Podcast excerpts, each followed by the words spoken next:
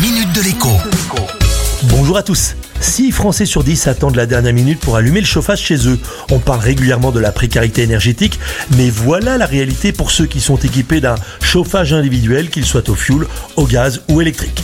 Quand on a une cheminée, on peut repousser encore un peu la date de mise en marche du chauffage en allumant un bon feu dans le salon le soir. Pensez en tout cas à bien ouvrir les portes afin de faire circuler la chaleur dans la maison. Sachez-le, le chauffage au bois est le plus économique de tous les modes de chauffage, même si l'on doit acheter son bois. C'est encore mieux, bien sûr, si l'on a quelques bosquets d'arbres à débiter dans son jardin. Attention cependant, un insert ou encore un poêle à bois sont beaucoup plus performants qu'une simple cheminée à l'ancienne. Mais le plus important finalement, c'est de s'assurer qu'il n'y a pas trop de grosses fuites chez soi. Je parle de fuites d'air bien sûr. L'idéal est évidemment de pouvoir remplacer portes et fenêtres, mais même avec les aides gouvernementales, il reste souvent une toujours trop grosse somme à débourser.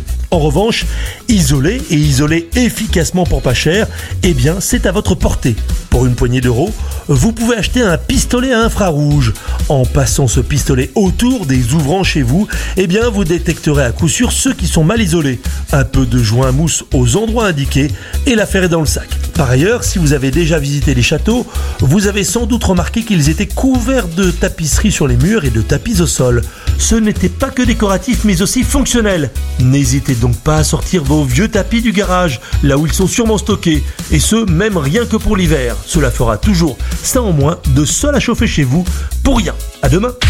La minute de l'écho avec Jean-Baptiste Giraud sur radioscoop.com et application mobile Radioscoop.